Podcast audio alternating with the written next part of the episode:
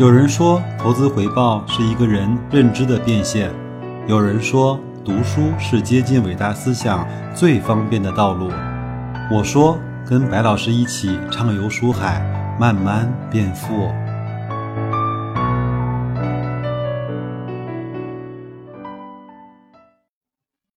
各位书友，大家好啊！我们继续来学习这本邱国禄先生写的《投资中最简单的事》。今天呢，我们带来这本书的最后一个章节，叫投资心理的部分啊。这个世界上最著名的那个股票大作手啊，他说，实践中投资者必须要提防许多东西，最重要的就是提防他自己。没错，这就是杰西·利弗摩尔说的话。那丘格路呢，是讲了一些在投资中，包括在正常的一些生活中人性的一些弱点，但是呢，这些弱点经常就会让我们在投资中会。犯一些错误啊，会走到一些心理的误区。那我们就一起来看一看吧，看看我们自己身上有没有这些弱点，看看我们自己在投投资的过程中有没有这样的一些误区啊。首先呢，就是家花不如野花香。作者呢，在研究了世界各国的股市的历史以后，发现啊，他说几乎每一个国家低估值的价值股的长期投资回报率都显著于显著优于那些高估值的成长股。原因其实很简单。投资者呢，对未来的成长往往抱有不切实际的过高期望，而对于现在的价值却视而不见，不珍惜已拥有的，而对未来未到手的那些抱有过于美好的想象，这是放之四海而皆准的普遍人性。我以前看过一句话，就是什么是最珍贵的东西呢？对一个人来说，就是。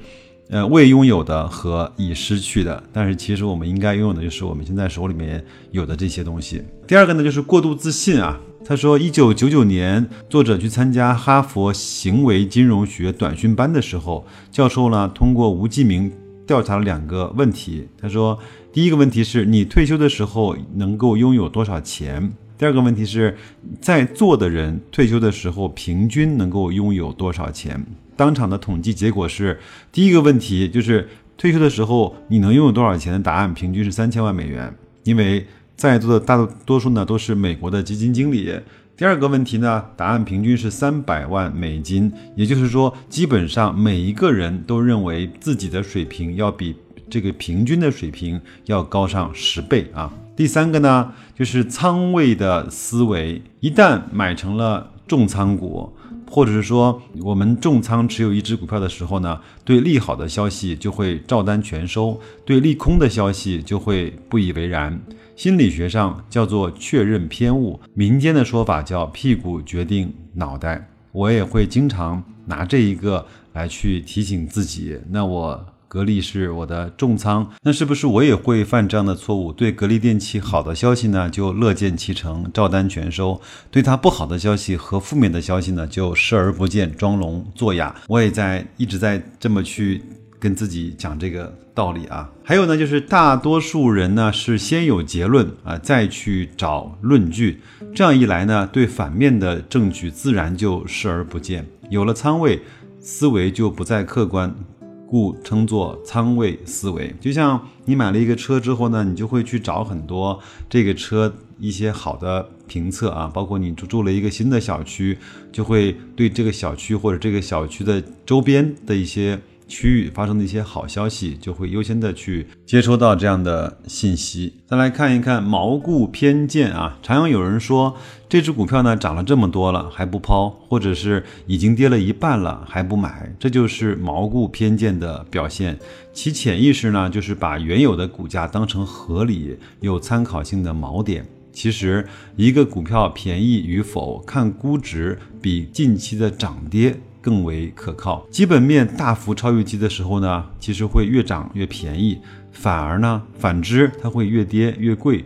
毛固的偏见是奢侈品常用的，先设计一批两万美金的包包，让那个模特呢背来背着走来走去，让你感觉这个品牌的包就值两万块钱一个。然后当你到他的店里面去看到，原来他。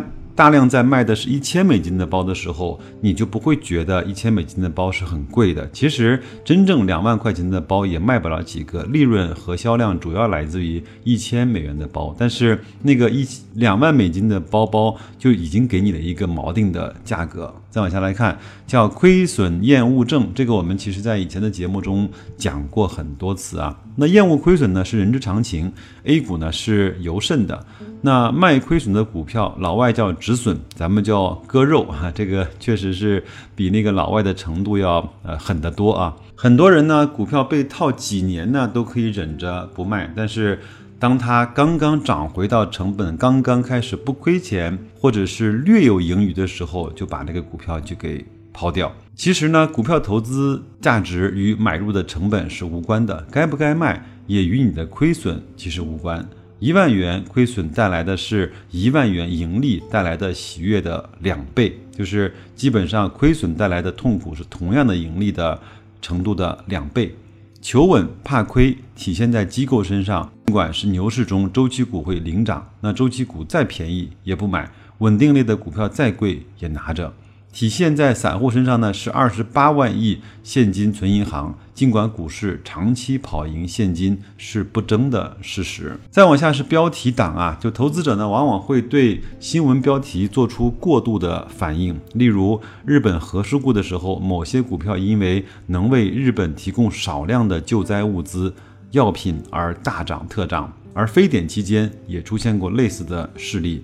上标题的新闻呢，更多是人咬狗的事件，调研才能够了解那些上不了新闻的狗咬人的。正常和常规的现象和事件，现在整个的标题党的情况越来越严重啊！因为真的是语不惊人死不休。你如果标题不够吸引人的话，可能你的点击率就不够，那更多的会导致我们现在看的那些推送和标题是越来越啊惊恐的。再来往下来看是叫狼头症啊，就是美国呢消费股比较多，适合做价值投资。加拿大资源股比较多，适合做趋势投资；互联网赢家通吃，买龙头；休闲服装百花齐放，买成长；差异化的产品买品牌；同质化的产品买成本低的。不同的国家、不同的行业，适用的方法不同，但是人们常常生搬硬套同一种模式。在一个狼头看来，世界上所有的东西都是钉子。再往下呢，是叫差一点点就赢啊！同样是错过航班，错过三分钟的那个人，比错过三十分钟那个人呢更加沮丧。同样是彩票没中，号码与头奖只差一个位数的是最痛苦的。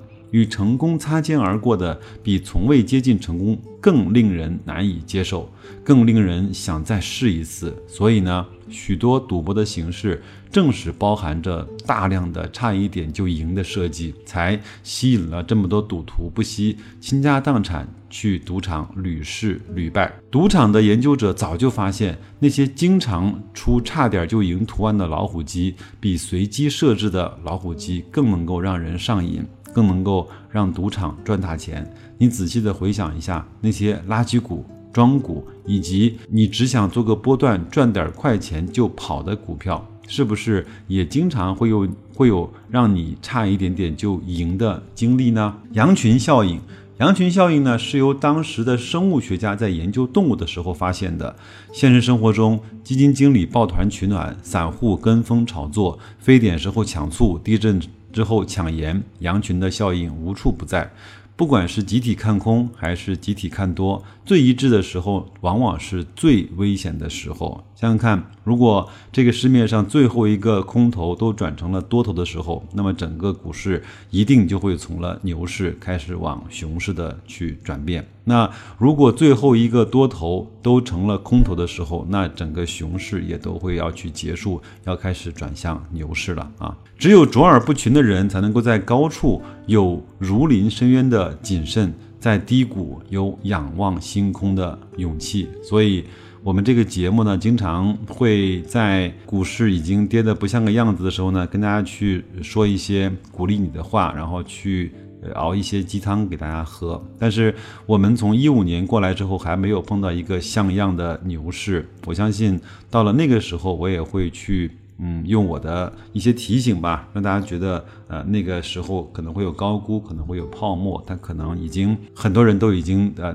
就是沉沉浸在那个羊群效应的里面了。然后再来看心理账户啊，就是广播台，包括现在整个这种网络里面呢，也经常会有股民去这样提问啊，就是某某老师你好，我买了叉叉股票，成本是多少钱？请问应该如何操作？提问的人呢，潜意识已经把买入的成本。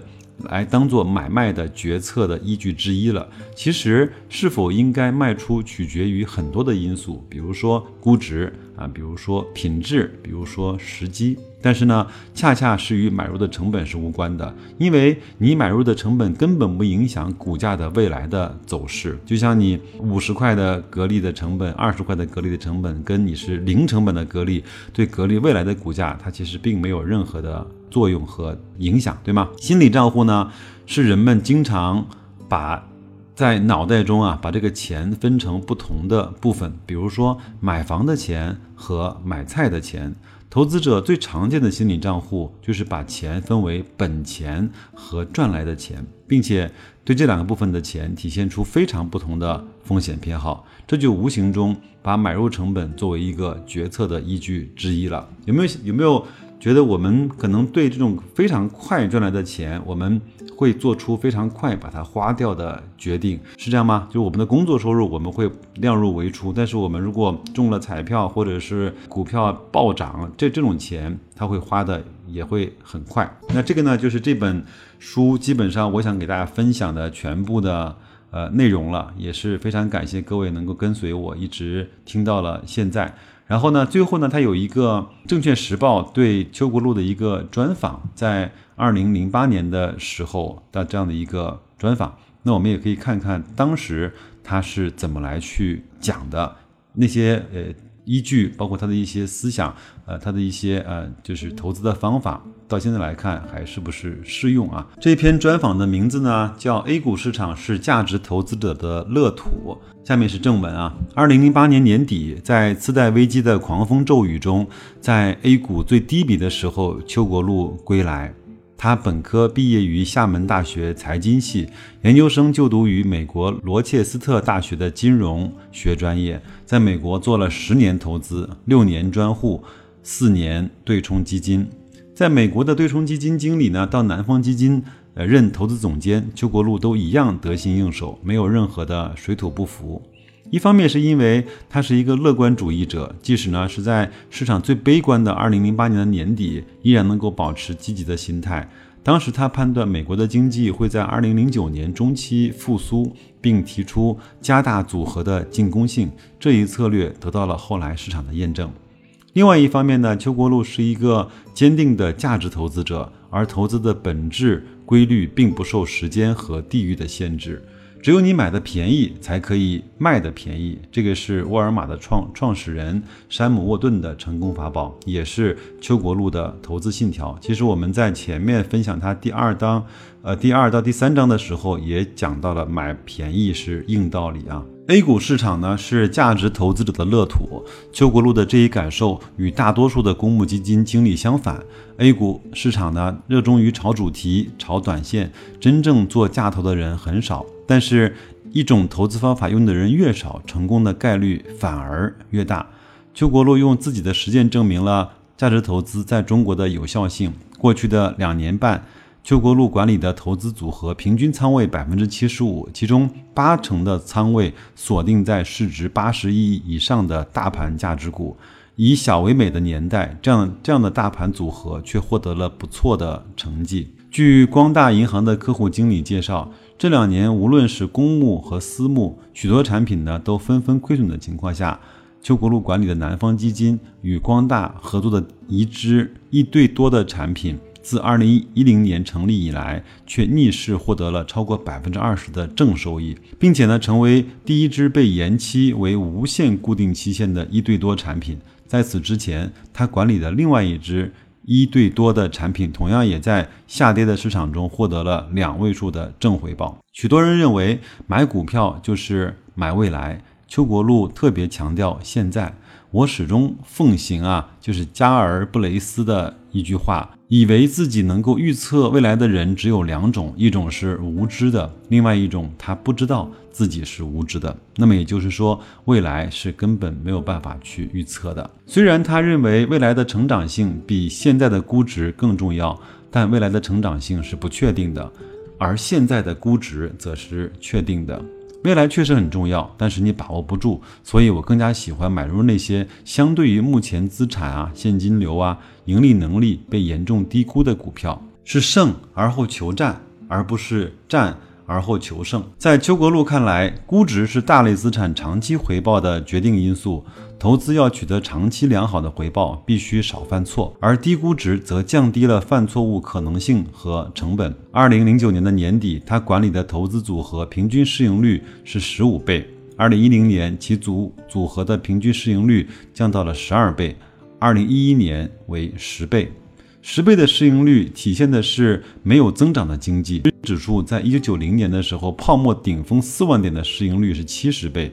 如果当时与以十倍的市盈率买入，则对应的日经指数是六千点，即使经历了二十年的经济低迷，到现在也不会亏钱。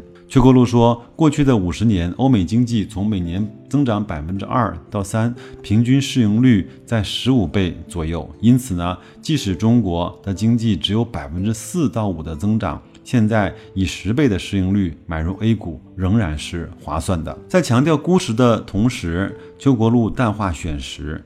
外国的研究者表明啊，判断一个人有没有选时的能力需要五十四年，判断一个人有没有选股的能力只要十八个月。